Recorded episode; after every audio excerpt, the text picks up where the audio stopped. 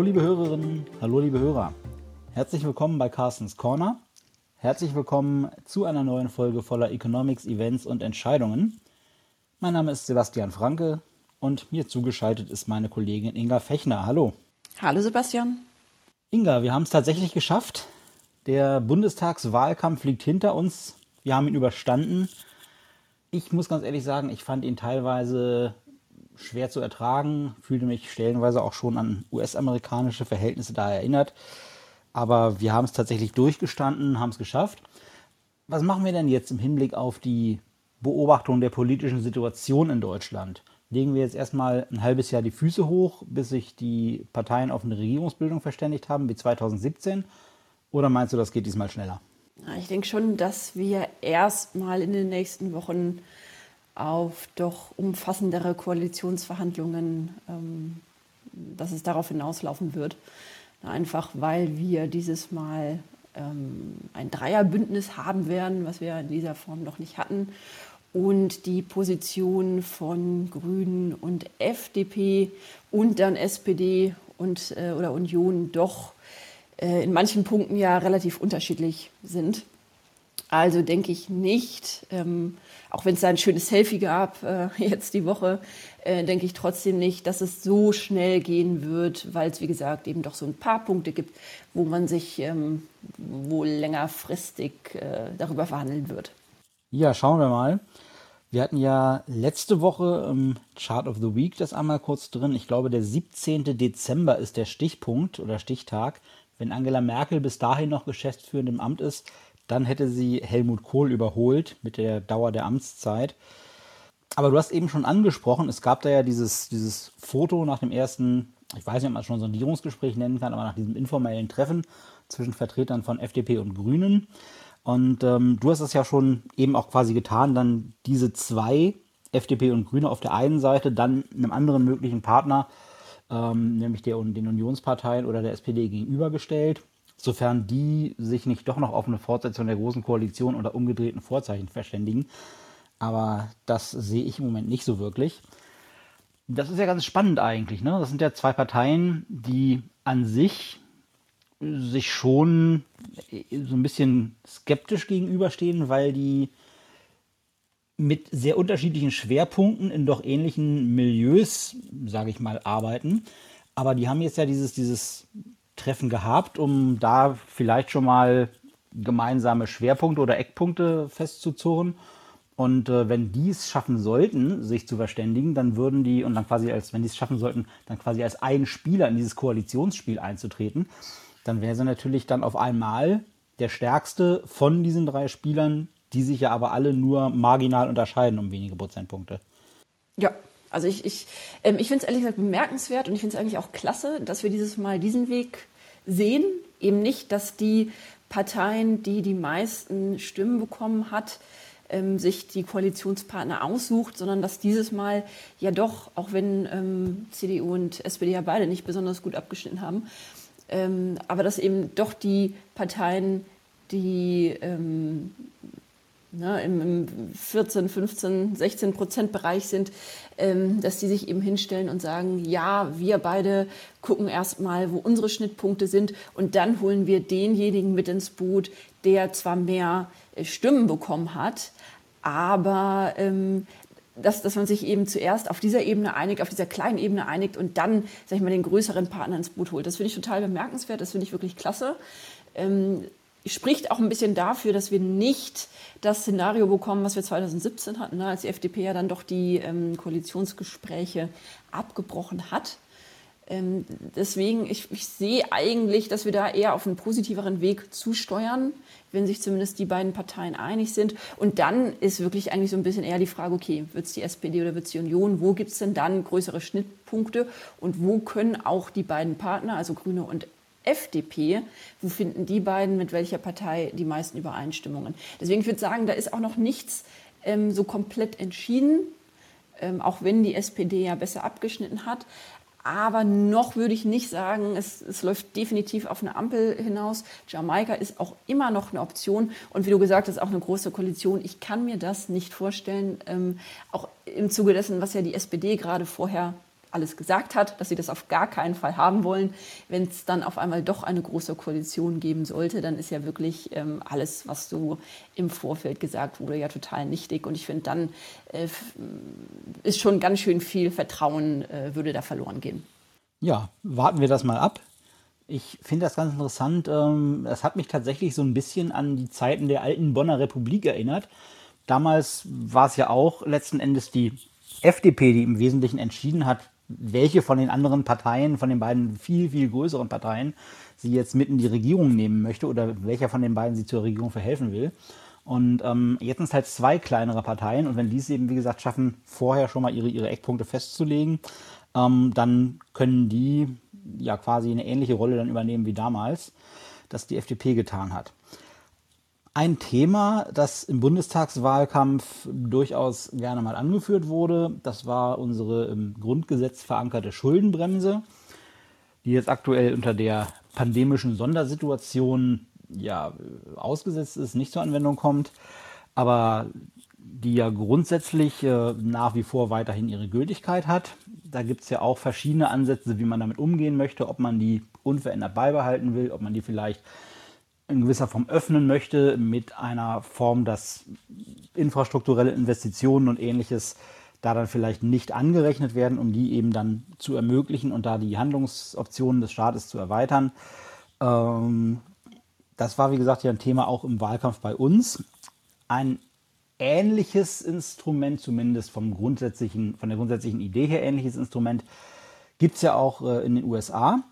Da ist das keine Grenze, die sich auf den jeweils aktuellen Haushalt bezieht, sondern da wird eine Zahl festgelegt als absolute Schuldenobergrenze, bis zu der sich die Staatsschulden maximal auftürmen dürfen, ähm, die aber eher, ich sag mal, formale Gültigkeit ja hat. Ja, denn die wird ja auch dann eigentlich regelmäßig erweitert. Das war über Jahrzehnte in den USA überhaupt kein Thema. Aber seit einigen Jahren ist es ja doch so, dass es da dann regelmäßig ein Tauziehen gibt zwischen den, ja, den beiden großen Parteien in den USA. Wie ist denn da aktuell der Stand der Dinge? Ja, das ist wirklich spannend, ähm, weil wir da gerade wieder auf so einen richtigen Krimi hinauslaufen. Die Finanzministerin Janet Yellen hat ja gesagt, dass die USA am 18. Oktober äh, zahlungsunfähig sein könnten. Ähm, und da gibt es wirklich gerade ein Standoff zwischen den Demokraten und den Republikanern. Die wollen sich nicht einigen. Na, eigentlich ist es mehr oder weniger eine Formalie, vor allem aber auch ein politisches Instrument, also wirklich auch ähm, politische Sachen durchdrücken zu wollen mit dieser Schuldenobergrenze. Wie du gesagt hast, na, dass sie angehoben wird, ist eigentlich klar. Aber die Parteien nutzen das eben dafür, dass sie bestimmte ähm, Sachen durchdrücken können gegen die andere Partei. Und jetzt haben wir das Problem, dass ähm, einerseits ähm, dieser Government Shutdown ähm, bevorstand, was heißt also, dass die Regierung nicht mehr fähig ist ähm, zu agieren, dass Teile geschlossen werden müssen. Das wurde jetzt tatsächlich, ähm, so wie es aussieht, verhindern, äh, verhindert. Das wäre morgen der Fall gewesen. Ähm, dass ähm, die Regierung sich also nicht mehr ähm, Bedienstete bezahlen können beispielsweise. Also heute sozusagen, wenn unsere Folge erscheint. Heute ist ja Donnerstag, aber unsere Hörer hören es ja dann morgen am, am Freitag erst. Genau, und es sieht so aus, als ob der Senat ähm, das, oder der Senat hat das schon beschlossen, jetzt muss noch durch das Haus gehen. Und das sieht so aus, als ob bis zum 3. Dezember zumindest die Regierungsaktivitäten weiterhin ähm, gefundet werden können, also dass da Mittel zur Verfügung stehen. Aber das große Problem ist jetzt diese Schuldenobergrenze die angehoben werden müsste, damit eben auch ähm, über die Regierungsaktivität hinausgehende Zahlungsverpflichtungen weiterhin erfüllt werden können. Und da hat Yellen eben gewarnt, dass es am 18. Oktober ähm, soweit ist, dass die, ähm, dass die USA nicht mehr ihren Verpflichtungen nachkommen könnten und dann tatsächlich das Land zum ersten Mal in der Geschichte überhaupt äh, zahlungsunfähig wäre. Und das ist ganz spannend, ne, weil die eine Sache, also dieser Government Shutdown, der ist ja auch in der, in der Vergangenheit öfter mal vorgekommen, unter Trump beispielsweise, unter Obama ist er vorgekommen. Ähm, das haben wir jetzt, ähm, ja, ist, ist, ist abgewendet worden. Aber diese Debt-Ceiling, diese Schuldenobergrenze, da wird es jetzt wirklich mal spannend, ob die Parteien irgendwie, ob die beiden Seiten irgendwie eine Lösung finden oder nicht. Und ähm, das Ganze hat mit dem ähm, Wahlkampf im nächsten Jahr äh, zu tun, dass die Republikaner eben nicht möchten, dass sie mit für die Schuldenanhebung verantwortlich sind, sondern möchten, dass die Demokraten alleinig dastehen und quasi alleine äh, diejenigen sind, die die Schulden angehoben haben, die also weiterhin, also noch, noch mehr die USA ähm, zur Verschuldung anleiten. Ich meine, wir haben schon 28,5 Billionen Dollar, also da liegt aktuell die Schuldenobergrenze. Ich meine, das ist eine gigantische Summe die da im Raum steht. Und das müsste eben noch mal weiter angehoben werden, damit ähm, die USA weiterhin ihre Zahlungen ähm, erfüllen kann. Und ähm, die, Demo äh, die, Demokraten sind sich auch innerhalb der Partei nicht ganz einig, was das angeht. Ähm, und die Republikaner möchten aber eben gar nicht dafür verantwortlich sein. Ne? Also die, die, möchten, dass die Demokraten selber die Schuldengrenze anheben, damit sie dann nächstes Jahr sagen können, guckt mal, die Demokraten haben ähm, dafür gesorgt, dass die USA noch mehr Schulden machen. Wobei es ja jetzt nicht so ist, dass während der Amtszeit von Donald Trump mit den diversen Steuersenkungen und Konjunkturprogrammen, die es da gab, äh, die Schulden nicht auch um gigantische Summen angewachsen wären. Also das ist äh, dieses, dieses Fingerpointing und diese gegenseitigen Schuldzuweisungen, äh, das ist ja in den USA einfach Teil des Wahlkampfs, glaube ich. Und dieses Gezerre um, um diese Schuldenobergrenze, ich erinnere mich, ich glaube, es war 2013, dass ich in den USA zuletzt, äh, zuletzt in Urlaub war. Und ähm, damals war das direkt live zu der Zeit, wo also dieser Government Shutdown kurz bevorstand und da gab es also kaum ein anderes Thema.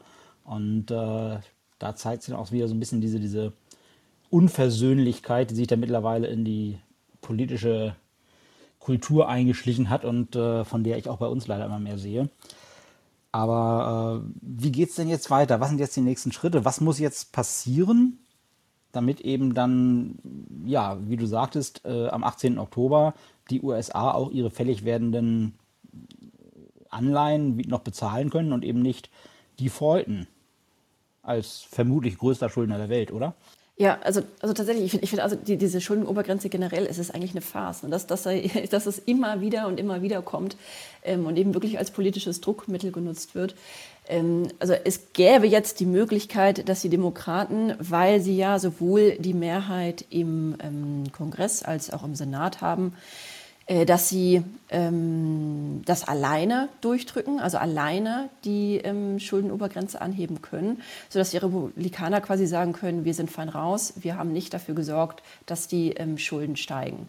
Ne, das wäre eine Möglichkeit. Aber wie gesagt, die Demokraten sind sich selber auch ja nicht ganz eins, ähm, wie, ob sie das denn so machen möchten, ob sie wirklich so viele Schulden machen möchten. Es gibt ja noch das Infrastrukturprogramm ähm, von Präsident Joe Biden. Es gibt noch ein Sozialprogramm Programm, ähm, alles, ähm, also riesen, riesen Programme, ähm, auch in Höhe von, von ähm, Billionen Dollar, ähm, die da im Raum stehen. Und da sind sich auch die Demokraten tatsächlich nicht einig, wie groß diese Programme ausfallen sollen.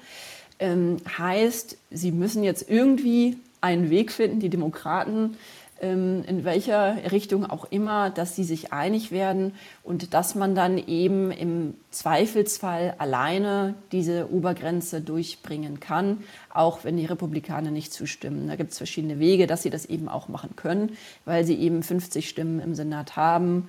Ähm, plus eins von der äh, Vize, ähm, ich glaube Vizepräsidentin ist es in dem Fall. Hm, Kamala Harris. Genau. Ähm, sodass sie das durchdrücken könnten. Aber es wäre natürlich besser, ähm, auch für die Demokraten, wenn sie das quasi gemeinsam verabschieden könnten. Ja, schauen wir uns das mal weiterhin an. Ähm, ich habe tatsächlich gelesen, dieses Verfahren, mit dem sie das alleine entscheiden könnten, ist in der parlamentarischen Anwendung sehr kompliziert und wäre möglicherweise gar nicht rechtzeitig abgeschlossen. Wir behalten das mal im Auge, wie das da weitergeht. Und äh, bis zum 18. Oktober haben wir ja noch zwei Podcast-Folgen. Und äh, da werden wir dann sicherlich auch Carstens Meinung uns mal dazu holen in den nächsten Wochen, wie der das sieht, der auch ja durch seine Zeit in Harvard äh, auch diverse Verbindungen und, und äh, Einblicke in die Situation in den USA hat. Das wird sicherlich dann auch spannend werden.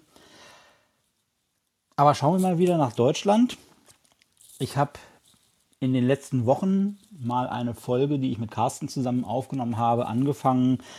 Da habe ich sinngemäß gesagt, ja, Carsten, unser Thema der Woche und eigentlich das Thema der gesamten letzten Wochen und eigentlich auch der letzten Monate, das ist die Inflation.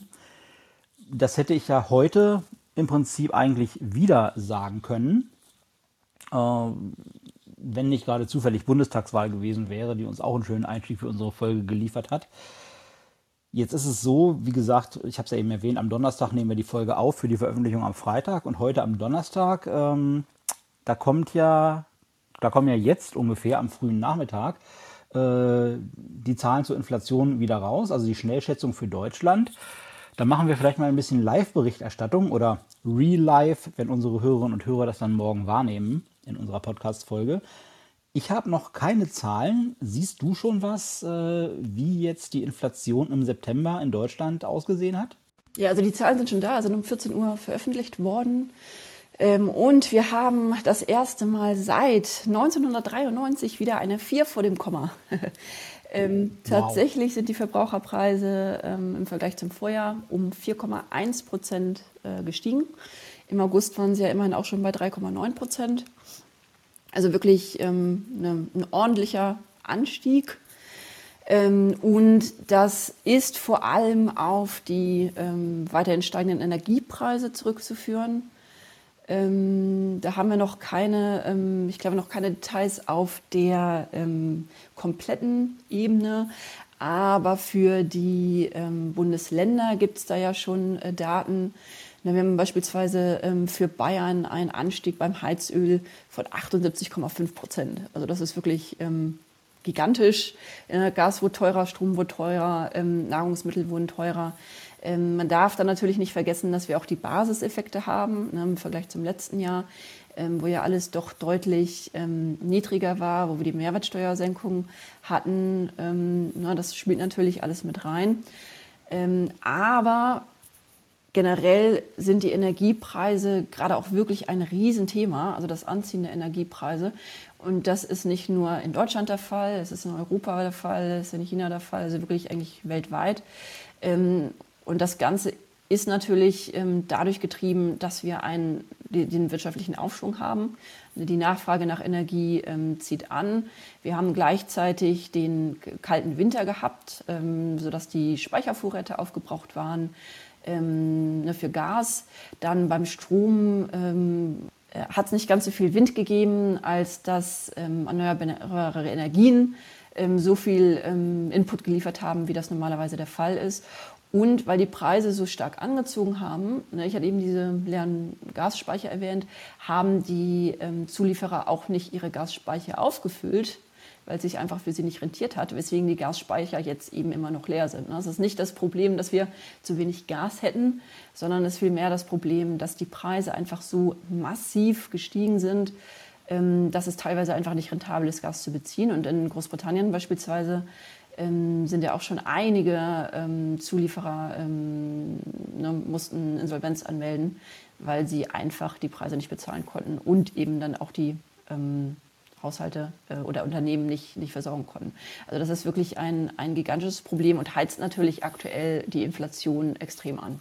Wie geht es denn weiter? Also wir haben jetzt natürlich gewisse Einmaleffekte dabei, die Erholung der Wirtschaft nach dem, dem Einbruch durch die Pandemie, ähm, dann so einen kalten Winter.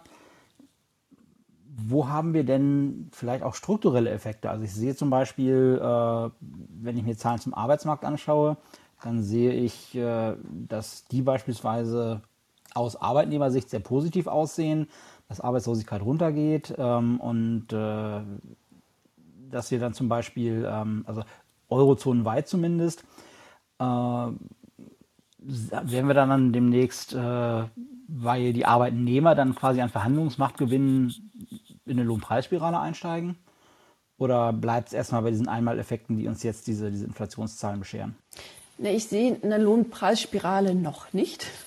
Noch nicht ist immer ein schönes Wort, ne? Für uns. Irgendwie. Genau, es ist ein sehr schönes Wort. Ähm, man, man, muss natürlich ein bisschen, also man, man, muss es definitiv beobachten. Das ist, das ist ähm, jetzt wirklich wichtig, weil wir haben ja die Lieferengpässe, ne, wir haben Materialmangel, wir haben die ganze Energie, wir haben die Energiepreise, die anziehen.